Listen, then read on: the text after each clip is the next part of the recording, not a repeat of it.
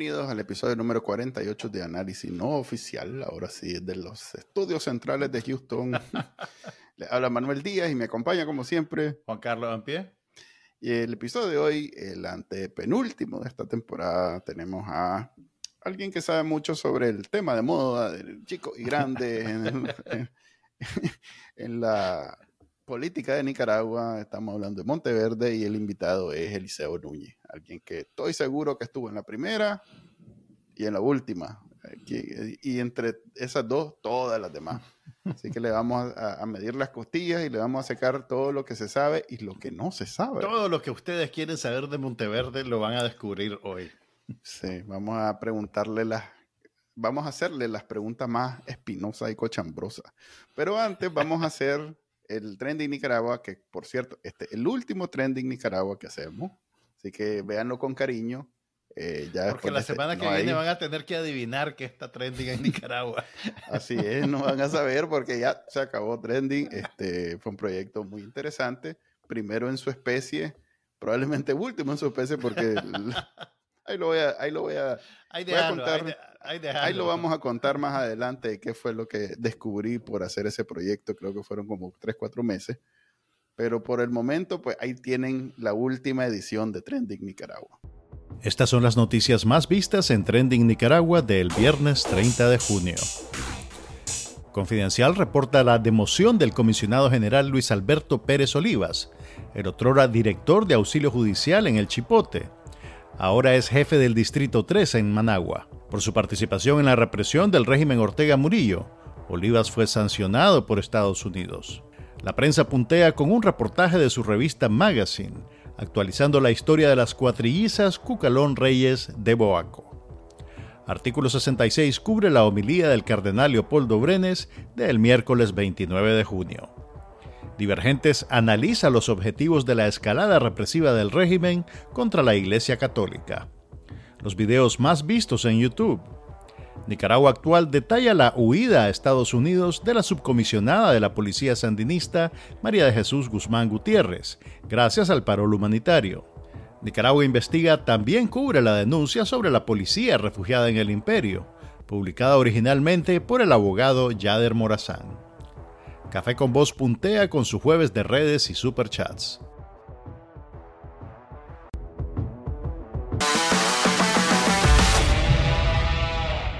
Bienvenidos a la sección de entrevistas de análisis no oficial. Como les dijimos, el, día de hoy tenemos a alguien que sabe mucho sobre Monteverde. Y ustedes no saben, pero esta es como la cuarta vez que digo esto, porque siempre tenemos problemas técnicos con este invitado. Y ya, le echaste la culpa al liceo, qué bárbaro. Pero aún así, no, no, no da. Él no es el, la computadora ni la conexión, pero aún así es más, fíjate que tenemos una entrevista con Eliseo de hace bastante ya. Esa fue la que te quebró. Esa fue la que... que fue desastrosa, pero es de las más vistas. Eliseo tiene el récord de, la, de los episodios más vistos de, de, ah, este, más que este Israel. sí. Wow. Sí. Te felicito, Eliseo. Y sin, y sin, tarro de café, mira, él tiene una taza, de verdad. Sí. Yo le prometí almuerzo el día de hoy, pero como me pidió que fuéramos más tarde, ni modo, chale, el almuerzo era solo si la... ¿Qué tal, Eliseo? ¿Cómo estás? Bienvenido. Bien, bien. ¿Ustedes cómo están? Eh, pues sí, estamos eh, inmersos en este proceso. Eh, ya esta es la cuarta o la quinta vez con ustedes. Creo que fui en la versión anterior y en la nueva versión.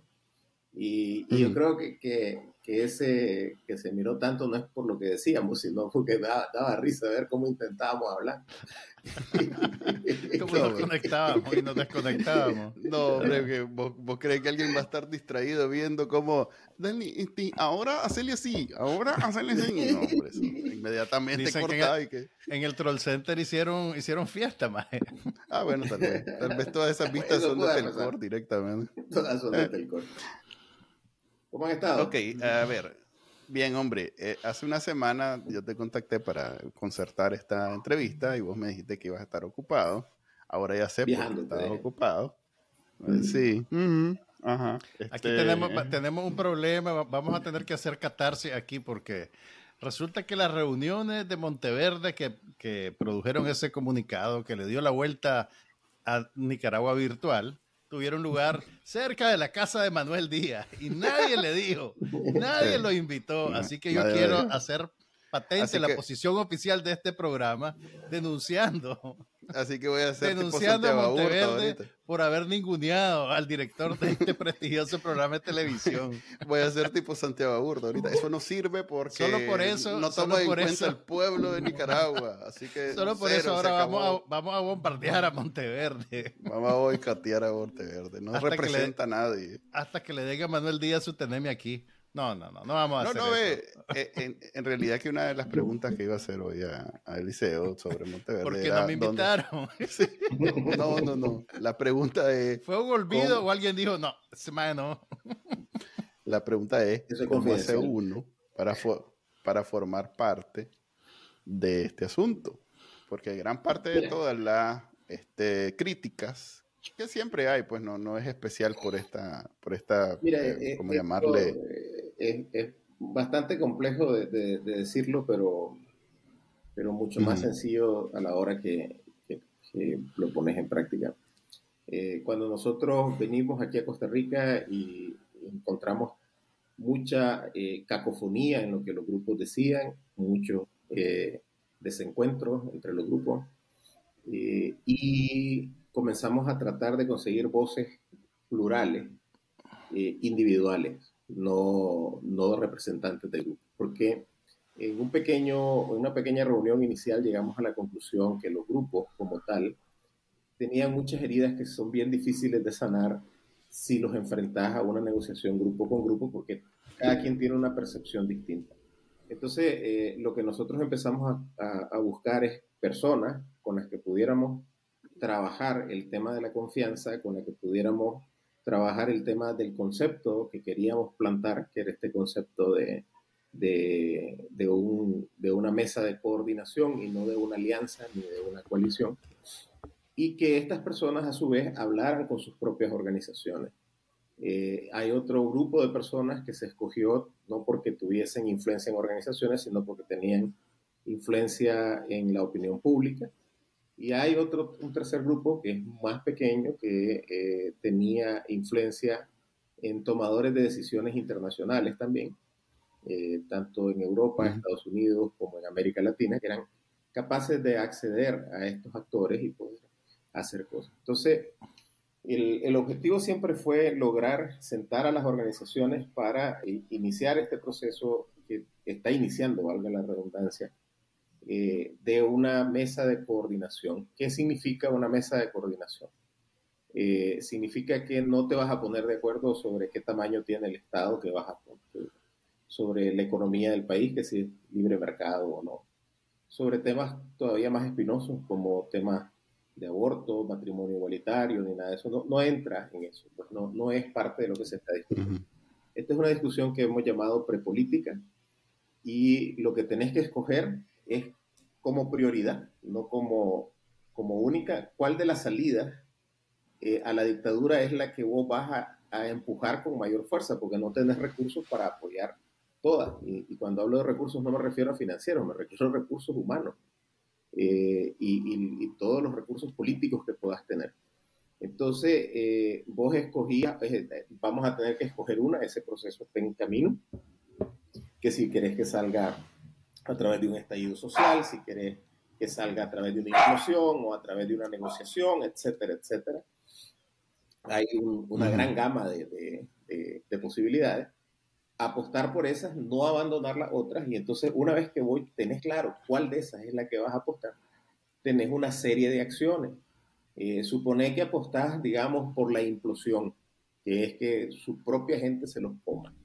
Entonces las acciones van a estar dirigidas a, poner cosas adentro del sistema, a reclutar este, posibles operadores adentro de ellos, etcétera, etcétera. Si pones la de la negociación, tenés más el tema de las sanciones, el otro tema.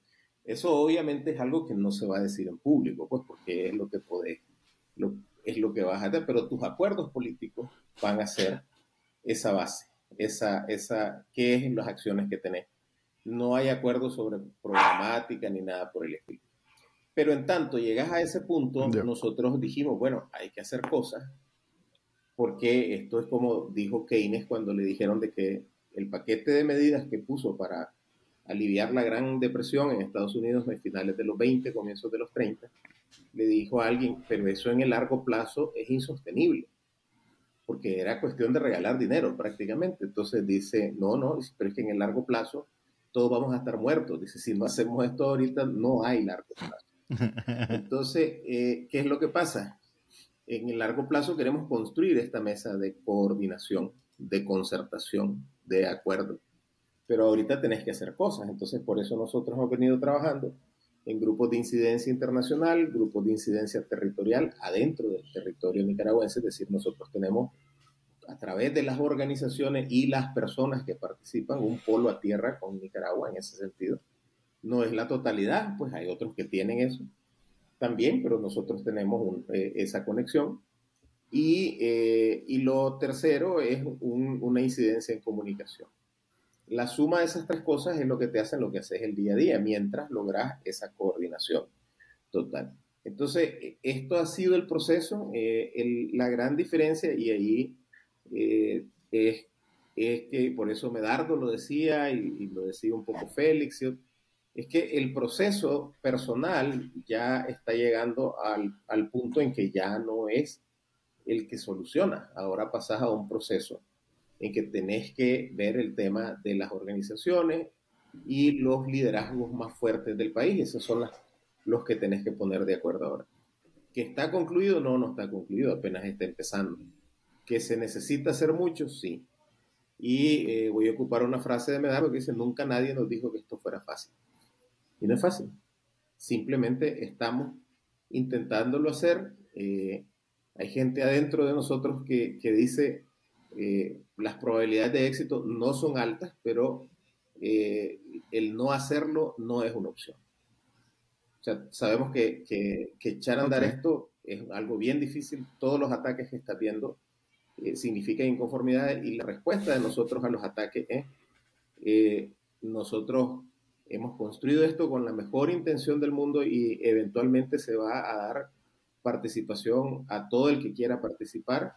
Eh, lo único que nosotros tenemos vetado del, del, tema eh, de, de, participar en esto es quienes tomen el camino de la guerra, el camino armado para esto. Todo el resto, no importa eh, que piensen, que digan, que cómo creen, pero el camino de la violencia es un camino que nosotros no, no, no lo tomamos y quien sostenga el camino de la violencia como salida a, Nicaragua, por lo menos nosotros no vamos a aceptarlo. Probablemente haya otros grupos que sí, pero ese es el límite que nosotros hemos puesto. Es un límite, eh, diría yo, en el que cabe mucha más gente de la que está ahorita.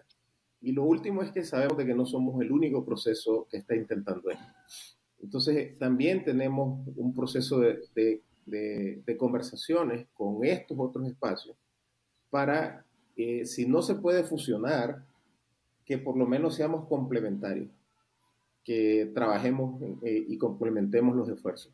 Entonces, es un trabajo en muchas vías, un trabajo que parte desde los individuos, permea a las organizaciones, pero a la vez también trata de irrigar a otros que están haciendo cosas similares para complementar esfuerzos y tratar de que las cosas sucedan eh, lo más pronto posible. Ok, con esa introducción ya nos pusiste el día con todo lo que hemos escuchado en los últimos días de los miembros que ya han hablado al respecto, incluido vos, eh, en diferentes programas. Mm, ahora hablemos de la parte que nadie más sabe, que va a ser que este programa sea más visto que todos los demás. ¿Cuánto ¿De cuánto estamos hablando? ¿Quién es el que va a ser presidente? No, pero, pero empecemos, si querés, empecemos por lo más básico. Eh, parte de las críticas que surgen ante esfuerzos como estos, Eliseo, tienen que ver con, con, con cómo se sostienen. Pues hay gente que comparte sus suspicacia en redes sociales eh, y asume que hay un montón de dinero detrás de esto, que Estados Unidos abrió la gasa y ese tipo de cosas. Eh, ¿Cómo subsiste un esfuerzo como el que ustedes están haciendo en las circunstancias actuales? ¿Cómo se sostienen? Eh, nosotros lo que hemos logrado es que nos ayuden en el tema de los eventos. En el tema del día a día, eh, básicamente eh, es voluntariado. En el tema de lo que se hace interevento. Pues hay, hay, eh, hay gente que incluso, pues, o sea, para que se den una idea, Monteverde no tiene una cuenta en Zoom. Entonces, nos rotamos quién pone la cuenta en Zoom, quien tenga una cuenta que no sea gratuita. Pues. hay, hay personas para, para no tener el límite de 40 minutos en la reunión y desconectarse y tener que volverse a eh, conectar. Uy, qué fresa que son ahí. Exactamente, entonces esa, ese es el, el eh, eh, para que te, o sea, no, la organización en sí mismo no tiene un financiamiento. Eh, sí los eventos hemos conseguido este, donantes, no es uno, son varios que han hecho frente. Hemos tenido incluso que... Mm en, los primeros casos, pues, ¿por qué se llama Monteverde? Te lo voy a contar muy anecdotariamente, porque eh, habíamos cotizado varios hoteles y todos pedían el 50% de adelante. Entonces, eh, alguien tenía un contacto con, con, ese hotel de Monteverde que le dijo, ok, pues páguenme cuando, cuando termine el evento. Entonces, fuimos ahí por esa razón. Este, la, la, el, ah, el Nica retratado. Yo, voto porque se quede con ese nombre para toda la vida. Solo Entonces, por no, no, o sea, no solo nadie se está haciendo rico con esto, sino que tampoco es que están pagando de su cuenta, pues, de, la luz, de la comida, de la renta de tu casa. Ya. Bueno, mm, no, te, tengo, o sea, a ver, te mentiría si te digo que pues el hotel y todo el evento en sí, sí, no, no lo pagamos nosotros mismos. Pues. Eh, hemos conseguido donaciones para eso, pues, pero el primero, por ejemplo, el primero esa es la razón, pues, que el donante dijo, yo puedo pagar hasta que hagan el evento. esa, fue entonces, entonces todo el mundo quería el 50% y entonces, qué falta de confianza la de estos muchachos, decíamos nosotros, somos nosotros. Es que son nicas, dice eso. Es que son nicas, dice. A los nicas hay que cobrarle de adelantado, aunque sea un poquito, dice. Sí.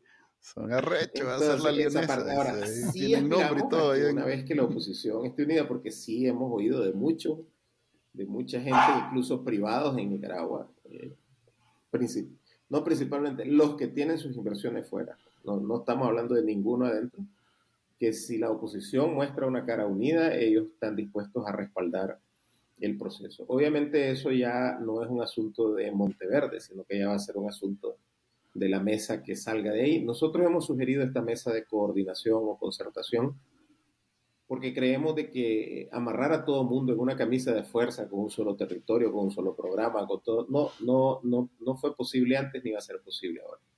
Esta, lo que nosotros ponemos es que esto es como una carretera de ocho carriles y cada quien avanza a la velocidad que quiere, pero en la misma dirección. Y entonces eh, eso deja incólume la posibilidad de que vos puedas seguir con tus aspiraciones personales.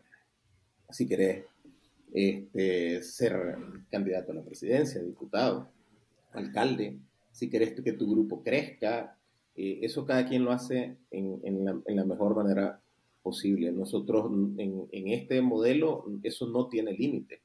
El límite realmente es que lo hagas dentro del proceso de tratar de llegar a una transición política en Nicaragua todo, todo lo demás, pues las organizaciones tienen eh, su autonomía intacta. Ok, a mí me dice que algo que empezó en el 21, en octubre, entiendo, y que ha continuado y que ha incluso, porque era, a ver, creo que según lo entiendo, eran dos factores los que hicieron, facilitaron el nacimiento de esto. Por un lado, todos los líderes que terminaron en Costa Rica después de las encarcelaciones de la oposición en Nicaragua. Eh, y por otro, a ver, el hecho de que estuvieran en Costa Rica, que fueran los que quedaron después que encarcelaron a todos los demás, y que todos tenían en común precisamente eso, que querían ver libre a los que estaban encarcelados.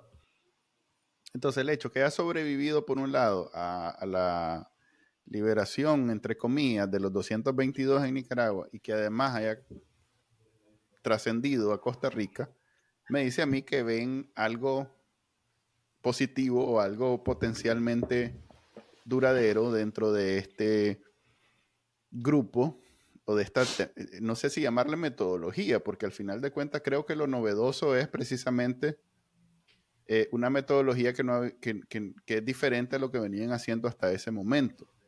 Vos que estás adentro, ¿cómo lo definirías mejor en términos prácticos? ¿Se trata de que ponen unas reglas que han, han, servido para sentar en un mismo lugar a alguien como Luis Carrión y Doña Kitty? ¿O hay una actitud especial que, que ya viene de cada quien? ¿O cómo es? Hay un, como digo, puede ser una metodología incluso. Para que te ¿Cómo lo ven? los dos primeros Monteverde eh, empezaron con una metodología que se llama metodología de los diálogos improbables. Eh, y precisamente era, era esa la apuesta. Eh, los dos primeros estaban dirigidos no a sacar un, un, gran producto político, sino que lo que queríamos era que toda esta gente que no se hablaba entre sí, que tenía un montón de prejuicios, entendiera que, que los otros eran personas, que tenían sus problemas, sus posiciones y todo, y que lo principal había que, tenía que ser empezar a hablar. Eh, una vez que empezaran a hablar, iban a surgir las diferencias de intereses, las diferencias ideológicas, y le podríamos encontrar solución, pero si vos ni siquiera hablas con la otra persona, no le podés hallar solución a tus diferentes intereses y a tus diferentes posiciones ideológicas. Eh, la, regla eh, que aquí estaba establecida era no podés callar tus diferencias, tenés que ponerlas sobre la mesa y tratar de que éstas terminen siendo menos importantes que lo que necesitas hacer, pues que es sacar a Ortega del poder.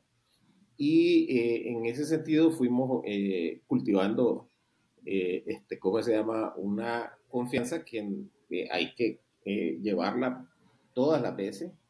Y no fue sino hasta la tercera sesión en que empezamos ya a tener metas políticas un poco más concretas, este tema del, del mecanismo de coordinación y todo lo demás que no es que nos lo sacamos de la manga de la camisa, pues, o sea, hay, gente que ya había ensayado cosas parecidas, pues. Eh, hagamos democracias con el MECONED en Costa Rica, no es igual, pero era bastante parecido, era un mecanismo de coordinación para algunas cosas, no era un, no era un grupo como tal. Eh, nos alejamos de la idea de ser un grupo, porque eso es un grupo más. Y, eh, y por cierto, lo que decía Luciano, que tiende a morir, lo que tendía a morir es esa etapa y obviamente el nombre probablemente muera con, con, esta etapa porque necesariamente vas a tener que buscar un nombre político y ya no de temas de fiado para el, para el proceso. Pues. nos va a demandar el hotel de Monteverde por derechos de autor. Les dimos descuento y encima se llevan el nombre. Entonces, y era Eliseo, ¿cómo, Clásico de la propina y la propina cero. Mira, eh, ok, ¿qué se puede hacer? Cero, cero. Otra, pues yo, yo, yo soy un poquito el, el, abogado del diablo aquí, digamos, pero otra gama de críticas alrededor del movimiento tiene que ver con el involucramiento de personajes, figuras y movimientos que algunas personas asocian con el sandinismo o que no hacen diferencia, digamos, entre UNAMOS y el FSLN. ¿Qué hacer para... ¿Se puede o se, se aspira a que estos sectores traten de hacer eso que hicieron ustedes, de remarcar las diferencias, ponerlas sobre la mesa y tratar de encontrar territorio común? ¿O simplemente pues cada grupo va a seguir su, su camino y su propia dinámica y con suerte esos esfuerzos coinciden en sacar Ortega? ¿Cómo, cómo procesan ustedes esa, esa línea de oposición, digamos, a los esfuerzos de, de, Monteverde. Eh, en el primer grupo de trabajo que se hizo en esta metodología de, de diálogos improbables, me tocó estar con quien ahora mencionado de arriba abajo, con Luis Carrión. Entonces, una de las preguntas en el grupo de trabajo es que, ¿cómo nos mirábamos en 30 años? Entonces, lo primero que le dije yo al grupo fue, pues yo lo que no me quiero ver es exiliado por ustedes mismos, le digo como Luis. y es que eh, realmente, pues, o sea, eh, eh, Ay, sí, yo sé que dolió, pues, pero era, era, pues, o sea, lo que no quiero verme es ahí, porque realmente la apuesta es romper con el ciclo. Y, y, como lo dije ayer en un programa, toda esta gente dijo que si la tienen que investigar, que la investiguen, pues, ya está, que, y que si tienen responsabilidades, que las van a asumir. Eh, pero pues, o sea, eh, igual lo he oído de gente que yo creo que la investigación tiene que ser pareja. Eh, el país participó de, la dictadura de Somoza y, que creen de que la investigación llega hasta el 79. Por lo menos para una memoria histórica, para mí debería de tener una investigación seria desde la subida de Anastasio Somoza García hasta hoy. Eh, algunas personas ya van a estar muertas, pero, pero yo creo que el país requiere saber lo que no debemos hacer en el futuro, independientemente de quién lo haya hecho. Yo, yo estuve en un curso en Alemania ya hace bastante, en el 2005, y me tocó ir eh, a un campo de concentración, al museo pues, del campo de concentración en Weimar. Y, y, lo que recuerdo es que estaban unos niños de, creo que eran de sexto grado. Entonces el profesor les decía, eh, esto que están a punto de ver es algo por lo que debemos avergonzarnos todos los alemanes es algo que lo tienen que saber para no volverse a repetir. Y, yo creo que, en, Nicaragua eso nos ha hecho falta.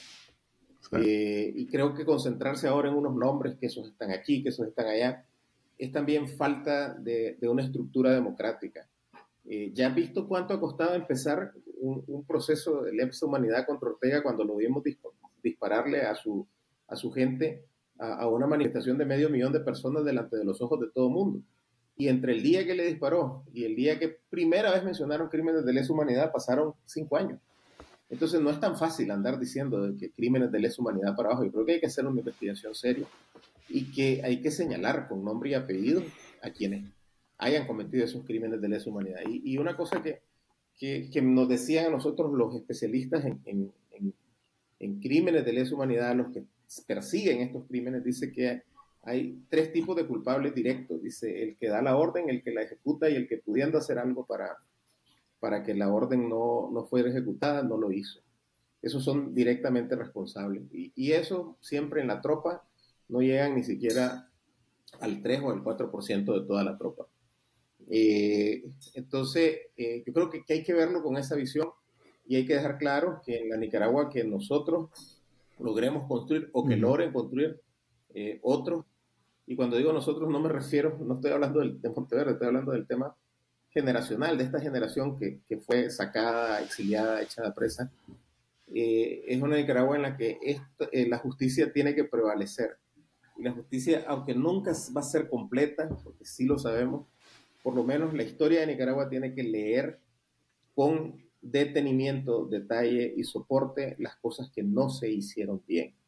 El, país no puede eh, seguir en esto, en que, te señalas, o sea, si, el que está en el poder eh, es sandinista, todo lo que hicieron los sandinistas es bueno. Si el que está en el poder es somocista, todo lo que hicieron los somocistas es bueno. Y en el lado contrario, la oposición actúa igual. Si soy un opositor al sandinismo, solo los sandinistas son malos. Y si soy un opositor al, al otro gobierno, solo lo que hicieron los otros es, malo. Entonces no, no, puede ser así, o sea, las responsabilidades tienen que ser distribuidas y, y, yo creo que ahorita lo que nos lo que nos compete es llegar a una transición con un Ortega fuera del poder, con una Nicaragua que empiece a construirse en ese momento y una Nicaragua que se construya bajo cimientos de reconciliación, de justicia y de eh, una democracia para todos.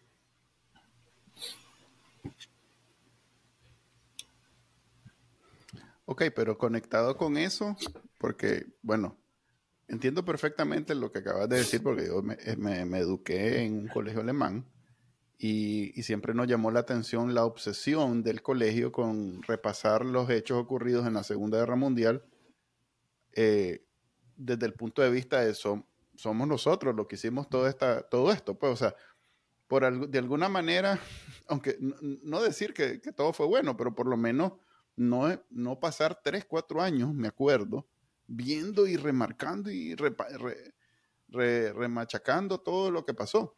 Y eso eh, es precisamente lo que yo esperaría de, esta gente que sí fue protagonista, porque hablemos claro, eh, ahí no hay, bueno, sí hay, pero la mayoría de los, del liderazgo de, de, UNAMO son gente que fue protagonista, no fue simplemente alguien ahí en la calle haciendo siguiendo las órdenes del comandante. Algunos incluso son comandantes O sea que más allá de decir, ok, cuando haya justicia, ahí yo estoy dispuesto a responder y no me gusta personalizarlo con Luis Carrión porque al final de cuando yo lo conozco, hemos tenido conversaciones, no, no es alguien que me caiga mal, pero me parece que desde el punto de vista de lo que, incluso lo que acabas de decir, más allá de decir yo estoy dispuesto a responder, es esto fue lo que pasó. Porque yo, que soy de una generación que creció en los 80, vivo en una oscuridad y cada vez que alguien habla y revela cosas de esos tiempos, es como gran revelación porque nunca hemos documentado todo lo que pasó y esta gente que ahora está del otro lado y que sabe cosas que no las dice, precisamente debería de hablar de esas cosas. Porque no solo va a dar una especie de catarsis a los que ahorita nos están recibiendo nosotros, que nos estamos exiliando después de 40 años de vivir en Estados Unidos, en Costa Rica, donde sea, no solo eso, que ya es bastante, pero también van a bombardear, van a socavar la idea romántica que tienen en la comunidad internacional sobre los 80 y la revolución sandinista. Van a destruir esa idea de que ahí sí era bueno y ahora es malo, porque van a hablar de cosas que ellos vieron y que no es necesario que, vengan y, investiguemos algo que, un tercero lo va a buscar, que también es, importante, pero que esta gente que, fue protagonista, que lo vio en primera persona, pueda decir ahorita, ve, ¿saben qué? El servicio militar, este y este y este fueron los que impulsaron que se tenía que hacer. De acuerdo con yo estuve ahí, yo lo vi. Totalmente de acuerdo esto fue lo que pasó. Por paradójico que Esa es una contribución importante. Totalmente de acuerdo con vos, pero por paradójico. Y lo pueden hacer ya. Luis es el que medio ha hecho eso y es el que más está señalando. Eh, todo, hay muchos que no. Eh, puede ser, pues, puede ser que puede ser que se necesite más. No, y lo hace en público. No, pero ok, pero que lo haga, pues que lo diga. Eh, en público. Dos, tres entrevistas. La última de ellas, tengo vergüenza. Yo lo he invitado, de ser yo lo he invitado aquí precisamente para hablar de esos temas. es una frase Que, con que se tituló la última entrevista. Pero sí, tenés razón, o sea, tal vez le falte más decirlo. Eh, yo estoy de acuerdo que eso se necesita para desvirtuar ese romanticismo que, que no deja de estorbar. Pues, oye, a Lula se lo quitó de un solo, parece Daniel, pues, porque se fue al Papa a ofrecerle un arreglo que según él había llegado con Daniel y Daniel al día siguiente le sacó la lengua. Pues.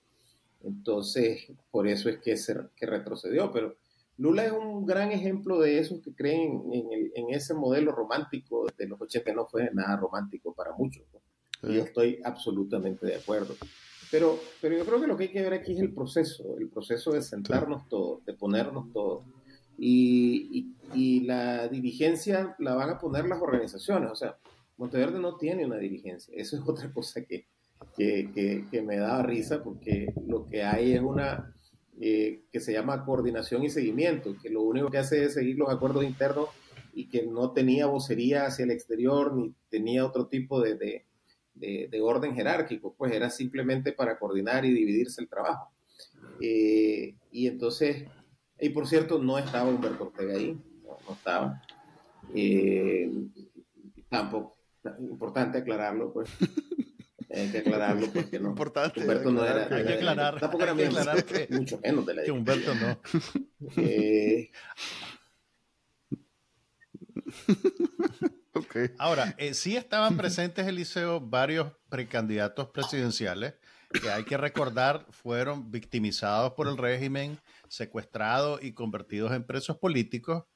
Y hay gente que interpreta esto como una, digamos, como una avanzada política, como que están pichando su juego y perfilando su candidatura y que lo que quieren hacer es monopolizar, monopolizar el poder.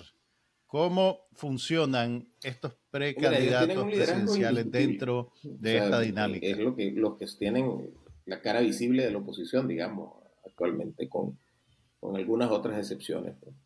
Entonces, por eso es que te decía que el proceso se complejizó en el tema de que no solamente organizaciones, sino también liderazgos que tienen peso por sí mismos también adentro. Eh, y, eso de, de acusarlos de, de que van a monopolizar, de que hegemonizar y todo. Hombre, ¿hay elecciones en el 26? No, no hay elecciones en el 26. Hoy no hay. ¿Son nicaragüenses? No, no son. Ni siquiera pueden presentarse a una candidatura. Eh, Eso es como cuando yo oía, y me perdonan los que lo decían, porque sé que me va a caer ahorita en, Twitter cuando salga, ¿eh? se robaron la lucha. La gente, la gente se roba las victorias, no las luchas. Pues, este, se igual, roba las victorias. Las luchas. Igual, igual está acá. Las conquistas, las. nuestras conquistas. bueno, a, los del comandante les gusta decir nuestras Pero no la lucha, no te robas la lucha. te están penqueando, te metes a que te penquee el otro junto con él. Y entonces, y ahí me está robando. Me está robando seis golpes que eran míos. Yo no sé si nadie se quiere robar la lucha.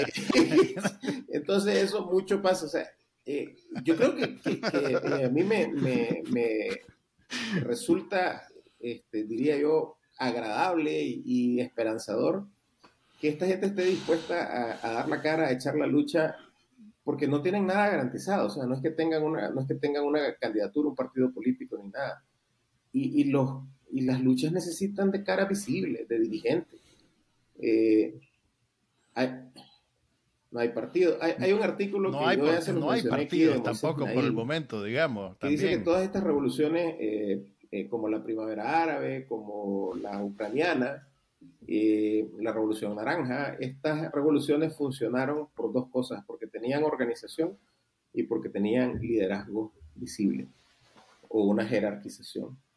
Eh, la de nosotros en el 18 no tenía ninguna de las dos cosas y ya vimos lo que pasó. Entonces no, no, no podés apostar a que vuelva a suceder lo mismo, pues, y, y si es Félix, Juan, Medardo, Miguel Mora, eh, a mí no, no, me, no me importa quién de ellos sea el que dé la cara. Eh, yo creo que todos ellos son suficientemente capaces para ser excelentes líderes nacionales, presidentes, ministros, todo lo que quieran llamar, eh, y, que, y que además de eso son demócratas. Son, son cosas que se necesitan en el país. Entonces, y si no son ellos cuatro, puedes mencionar más, la Cristiana Chamorro, la Violeta Granera, puedes mencionar cualquier otra personas. Eh, y creo que el país eh, en este momento requiere que esa mm. gente que tiene credibilidad, que tiene seguidores, eh, sea generosa. Y creo que parte de dar la cara, ¿ah? ¿Qué cosa? Y que tienen voluntad, de hacerlo. también por hacer eso. Tiempo y esfuerzo que, lo hagan. Tienen voluntad para hacer eso, pues para dedicar tiempo y esfuerzo. qué? Una candidatura, candidatura qué? que van a ser los líderes de la oposición, sí, y ¿Qué más? ¿Qué viene con eso? Este, si, ser la lucha, si ser, ser, opositor, como nos dijo Genaro. La lucha, la lucha. Eh, este, un, consultor chileno que trabajó como secretario de la, de la concertación chilena, dice, la oposición viene solo con desgracia. Dice, ser opositor solo te trae desgracia todo el tiempo pero también te trae otra cosa, te trae una sensación de solidaridad cuando te empujan, como nos han empujado a nosotros, que es la que nos mantiene unidos. Y creo que, que, que lo que estamos buscando aquí es sinergia. Es decir, estamos claros que, que juntos somos eh, mucho más que la suma de las partes. Eso lo tenemos bien claro y, y eso es lo que queremos eh, remarcar. No. Sí, en efecto, eh, todo mundo que apoya y que puede ser una pieza clave en avanzar contra Daniel Ortega, pone el requisito de que aquí venga solo uno, que no vengan diez. Entonces, ya desde ahí, que solo llegue uno, ya es una gran ventaja. Y creo que si Monteverde, o como sea que le vayan a poner, es la solución a, esa, a ese gran obstáculo, pues puede ser que de aquí a un año ya estemos hablando de cosas mucho más esperanzadoras que simplemente cómo vemos de salud a, a Ortega, que es ahorita la única plática que, tiene sentido para la estrategia de, salida de, salud Con Franco se sentaban y Una pregunta sobre la salud de Franco. la primera pregunta en las reuniones. Este, y esa es la primera pregunta ahorita, creo, en muchas reuniones nicaragüenses. Eh.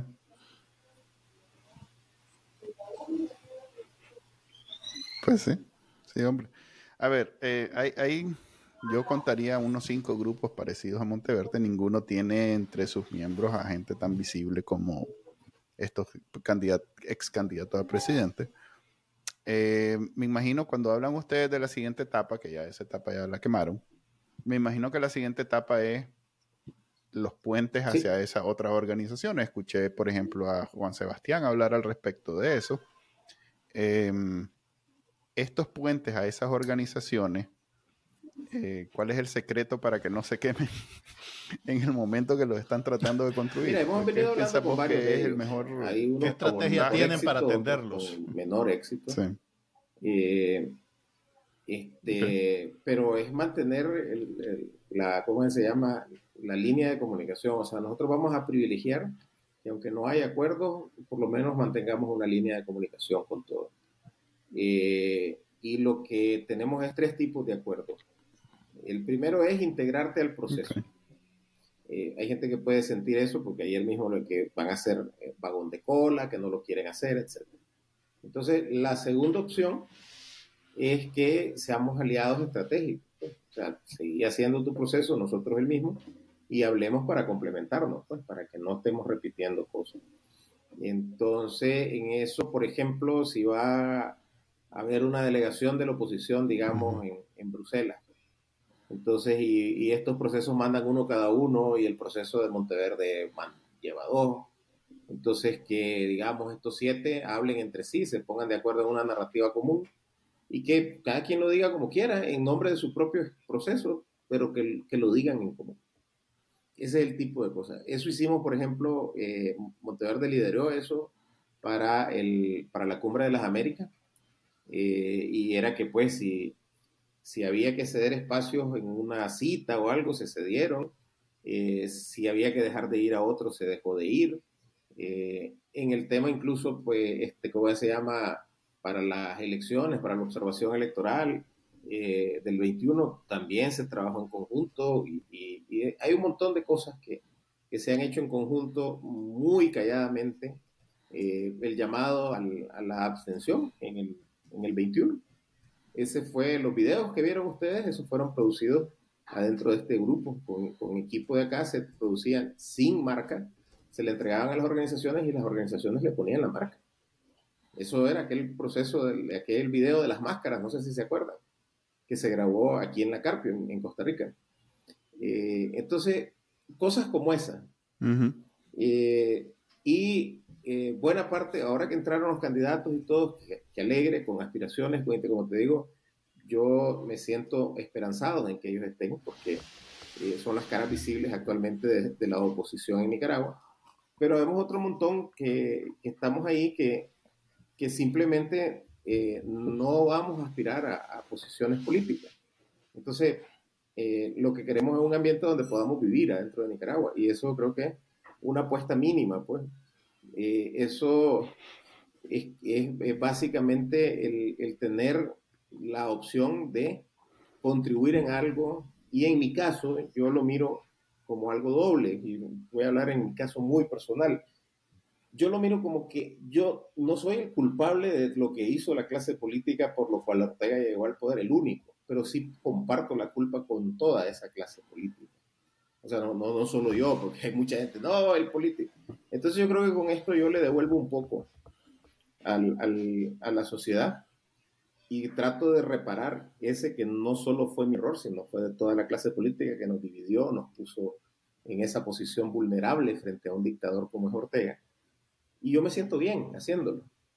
Y si mañana eh, la, la, población cree que yo estoy rehabilitado políticamente para poder seguir adelante, por el momento cada vez que abro la boca solo, solo improperio oigo del otro lado, pues entonces, pero no me importa porque mi, mi, mi idea no...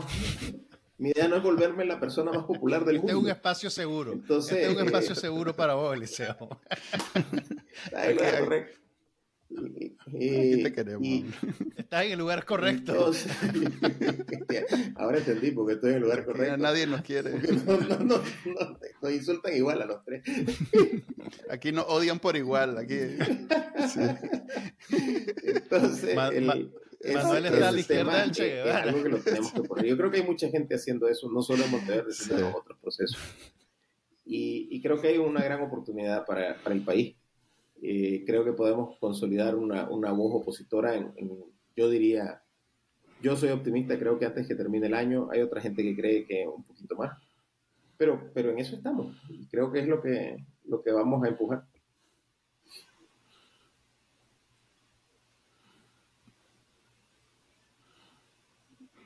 Acabas de mencionar una de dos factores que a mí me parecen eh, la palabra este, trascendentales o necesarios para que esto tenga éxito.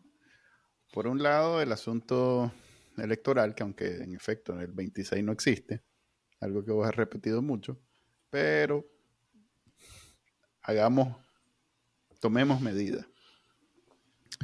Y si pudiéramos crear un mecanismo que por lo menos deje claro qué va a pasar en el momento de cargo o eh, sí eso cargo eh, pero, eso eso, está, este, eso está demasiado adelante Manuel Tenés que crear sí, es precisamente el momento porque nadie está viendo yo estoy de acuerdo eso. Si vos creas un mecanismo, Sin embargo, a ver, mira cómo ha sucedido esto. Te pongo de ejemplo el proceso de Monteverde podías conseguir echar a andar una alianza entre las organizaciones, no, primero tenías que poner a la gente a hablar entre sí Podías conseguir una, una alianza electoral hoy, no, primero poner a las organizaciones a trabajar en función de la transición. Yo creo que en la medida que empiecen a trabajar en función de la transición, eh, cuando se llegue el momento de construir la alianza electoral, eh, va a ser más fácil. Entonces yo te lo pondría más fácil que esto. Yo sí creo que hay que encontrar una estructura y hay que tenerla así, ok, aceptamos la estructura, pero ¿cuántos van a entrar en la estructura? Depende de la negociación política en su momento. En ese momento puede ser que esa estructura la acepten 10, 20, 30. ¿Qué te pudiera decir yo? O sea, las propuestas que andan en el camino ahí de, que la dirigencia se someta a la votación popular, totalmente inviables en un tema actual, porque ¿cómo le preguntas a la gente dentro de Nicaragua? Pero creo que son totalmente viables, y lo he dicho así de claro, de cara a, cuando haya candidaturas. Las candidaturas no pueden ser electas en estos modelos dirigenciales. Tienen que ser electas a través de un modelo de primaria, donde la gente vote, donde sea lo más abierto posible. Eh, pero son candidaturas. Y, tal vez ahí me traiciona mi, formación adentro de estructuras político-partidarias, eh, donde los partidos políticos son tan eficientes como los candidatos provienen de los sectores populares, o sea, el candidato se somete al sector popular, pero la dirigencia es una dirigencia profesionalizada que sostiene las candidaturas. Entonces, yo, yo creo que parte del problema en Nicaragua es que el presidente del partido también es el candidato. Que cuando tenés a alguien que aporta buenas ideas, lo haces diputado para que en lugar de pagarle el partido, le pague la diputación. Eh, que entonces terminas teniendo como un chacuatol de cosas. Yo, yo creo que los partidos políticos son estructuras ciudadanas que tienen que profesionalizarse y los candidatos de esos partidos políticos, que tienen que tener una identidad ideológica, programática, etcétera, todo lo que ya sabemos, pero tienen que ser electos por la membresía como mínimo. Ojalá por toda la población que simpatice, como es en Estados Unidos, por las primarias. Pero mínimo por la membresía, no por la dirigencia. Jamás podés tener un candidato electo por la dirigencia si, si querés cambiar las cosas en Nicaragua. Ni, ni candidato, ni, ni como decía este, ¿cómo se llama? Eh, este, los, liberales, como decíamos, ni a fiel del rastro, bueno, eh, electo por, fiel del rastro era el cargo más, más pequeño dentro de la estructura municipal. Entonces, ni a fiel del rastro podés elegir a alguien sino a través de la dirigencia. Tienen que ser electos a través de la membresía o de la población. Y en ese sentido sí yo coincido en que tenés que ir pensando en la estructura. Pero Hoy no miro momento para eso. Si comenzás a discutir sobre una alianza electoral, esto que hemos avanzado explota en, un rato, porque aunque el 26 no existe, de pronto se le puede imaginar a alguien que el 26 o que comience el rumor de que Daniel va a dar elecciones pasado mañana. Eh, y que nosotros nos creemos todos los rumores.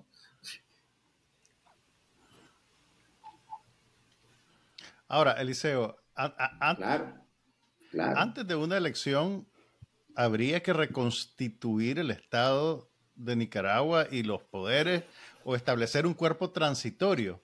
¿Cómo se hace eso? ¿A, quién le toca, digamos, establecer los parámetros? Imagino que la, que la comunidad internacional se tiene que involucrar en un rol de asesoramiento, de fiscalización. pero pero cuando llegue ese momento, ¿qué es lo que vamos a ver inicialmente? Entonces, esa alianza básicamente lo que establece son reglas del juego para competencia, pero también establece esa, esa, digamos, esas bases de un nuevo Estado.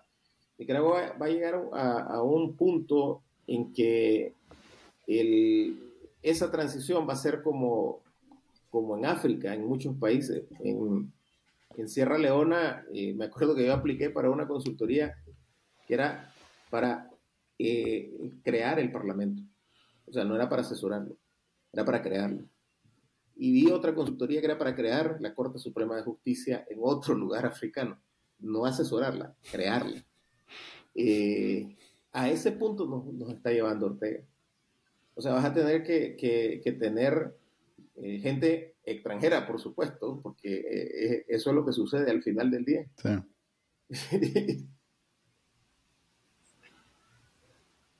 El hecho de que sean personas, se buscan a personas extranjeras para que no tengan, digamos, vela en el entierro, para que no tengan lealtades predefinidas que puedan balancear el proceso ya estábamos construyendo institucionalidad con nuestras propias ideas y todo.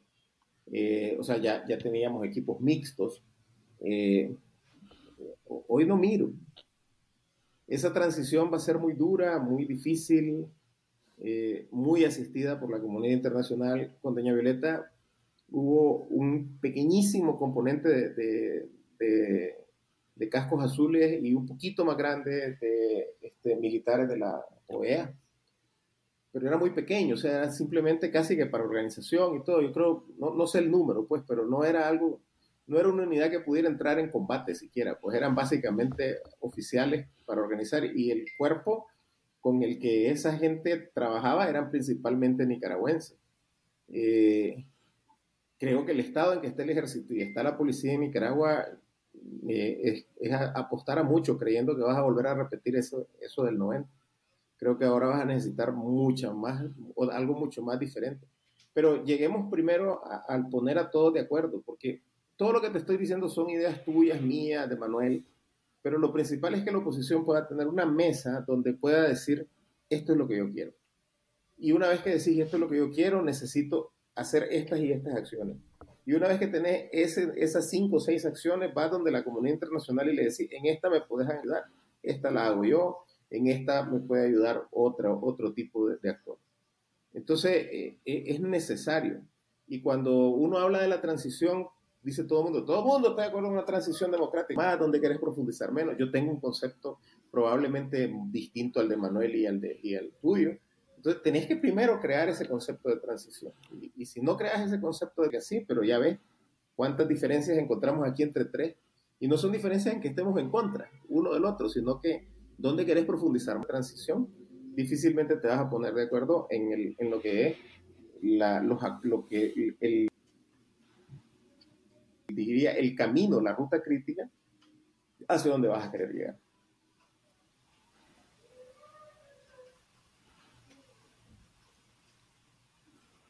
La segunda, el segundo factor que te iba a mencionar era eh, la comunicación que es algo en que desde ya le reclaman mucho a este grupo y que generalmente le han reclamado a todos los grupos, tal vez exceptuando los menos populares, porque ahí nadie está interesado en saber lo que dicen, más bien eh, mira, ¿sabes cuál ha sido cuentan más de lo que la gente está esperando escuchar. Pues. Apuesta de chantaje público, que es lo que eh, Estamos negociando y vos no te pones de acuerdo conmigo. ¿Sabes cuál ha sido el principal problema en el tema de la comunicación? Y, sabemos el costo que hemos pagado. Nosotros no queremos que esto se convierta en, Entonces, lo primero que hace Eliseo es ir a, Twitter y decir, Manuel no quiere la unidad, ha rechazado todo, es intransigente. Y entonces, ya vos no me contestás aquí, sino... ¿verdad? Y si aquí alguien entra mañana y quiere que sea público, es público, y si no quiere que sea público, no lo es. Y seguimos trabajando. Eh, lo que será público es el producto que me envías una carta pública, Eliseo, para que diga que no... Eh, te lo voy a poner así, si aquí alguien se da mañana, parte y es en lo que estamos tratando de apostar. Entonces, tiene vos como comunicador, y ustedes como comunicadores, eh, eh, saben de que es bien difícil trabajar comunicación en algo tan, tan abstracto como lo que estamos proponiendo. Y por eso es que fue tan difícil hacer este, lo que decía ayer en un programa era la primera nota de prensa. Eh, van a ver en, más adelante algunas cosas un poco más concretas, pero no confundamos. Mm, si elegimos, por ejemplo, un grupo de vocerías, no estamos eligiendo a la diligencia opositora, estamos eligiendo un grupo de voceros de ese proceso, que, es, es, diferente. O sea, no estás eligiendo a, a la diligencia opositora. Y, y, estamos claros, para los que digan quién los eligió, como nosotros no, no, nos arrogamos la representación de la oposición. Nosotros lo que queremos es construir algo que represente a la oposición. Son dos cosas totalmente distintas. Y, y, para eso contamos con los esfuerzos de nosotros mismos, de los liderazgos que se integren y de quienes quieran ser aliados estratégicos de nosotros en este proceso.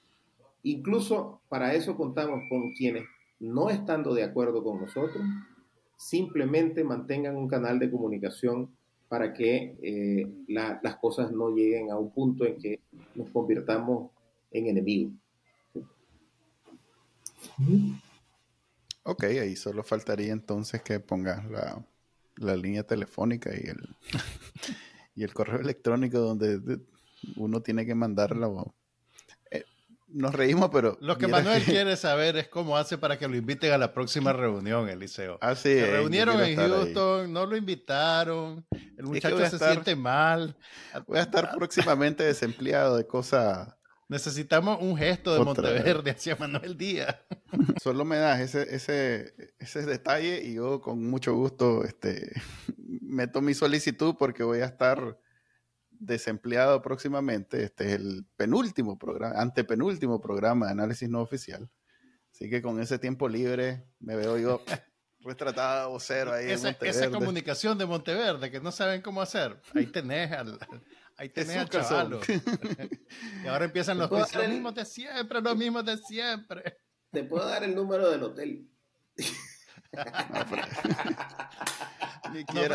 cuando llegue le van a sacar la cuenta. Mire, estos señores no han pagado todavía el 20%. ya que está aquí, tarjeta o cheque.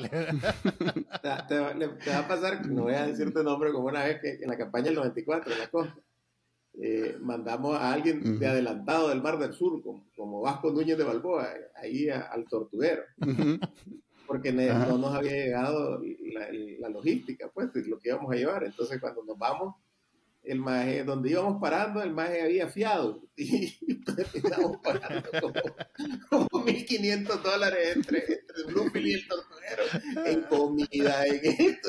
Y bueno, ahí, ahí no había ni siquiera como, como licor no puede pedir, ¿verdad? O sea, la cuenta era completa.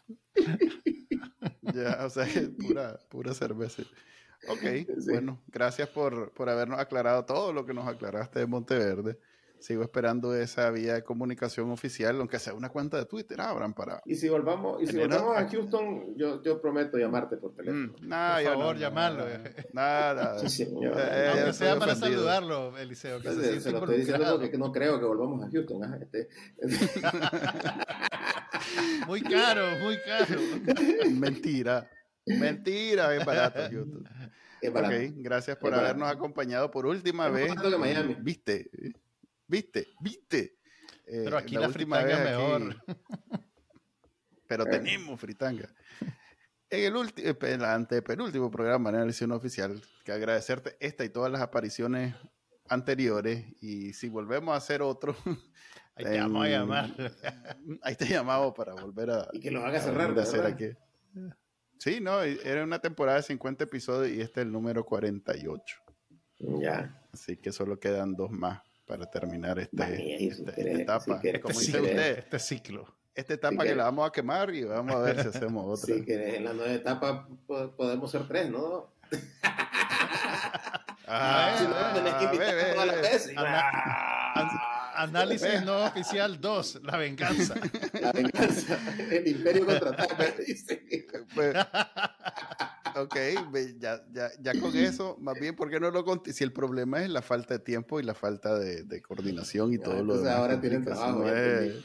Sí, eso es, tenemos que trabajar, ¿no? Así que todo, todo tuyo, Chele, así que te lo dejo.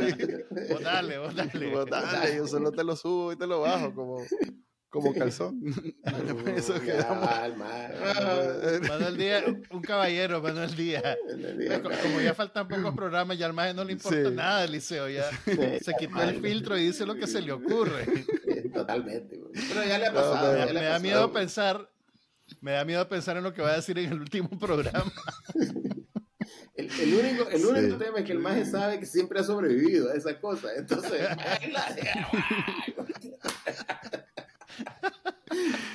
soy, soy como, como, eso, como Carlos Fonseca, los muertos que nunca los mueren. Muertos que nunca mueren. Eh, hubo días en que creyó que no merecía el maje, pero bueno, amaneció. Hasta luego.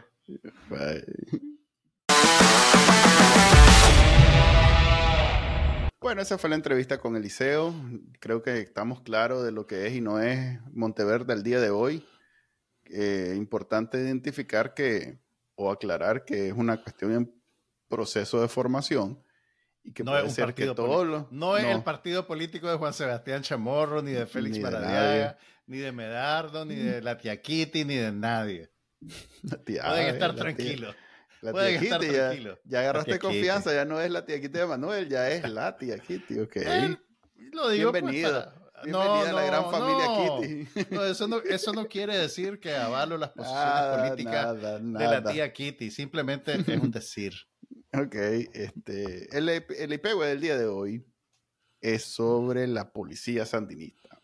Bueno, la eh, policía sandinista, y yo, yo quiero abrir el tema e incluir a todos los sandinistas que ahora aparece alegremente en el Imperio Yankee. Y quiero, tenemos que agradecer a Yader Morazán que hace un gran trabajo de excavación en redes sociales para encontrar las fotos que estos personajes comparten alegremente anunciando su llegada a Estados Unidos gracias al beneficio del parol humanitario. Estamos hablando de dos casos que han sido llamativos, por lo menos en Trending ha demostrado que la gente con tres personas involucradas. Ok, en, trending, de, como vimos al comienzo del programa, hay dos casos que han sido llamativos en estas últimas 24 horas, 24, 48 horas. Por un lado está el policía que antes era el gerente del Chipote, aquel que parece... El comisionado López Olivas, quiero decir. Luis Alberto Pérez Olivas, el Luis Alberto Pérez Olivas.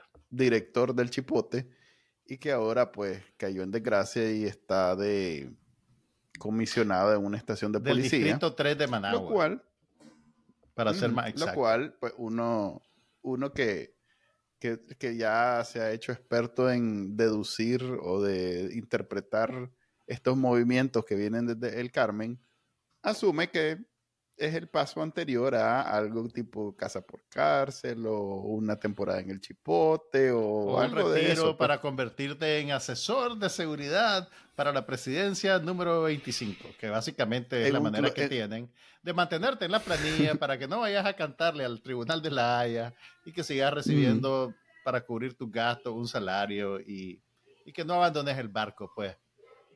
Así es, tal vez algún, eh, algún closet de Denis Moncada está libre y te ponen ahí una oficina, tipo Allen Levens, y pues simplemente te quedas callado, que es la, lo que le interesa al patrón que, que hagas, pues.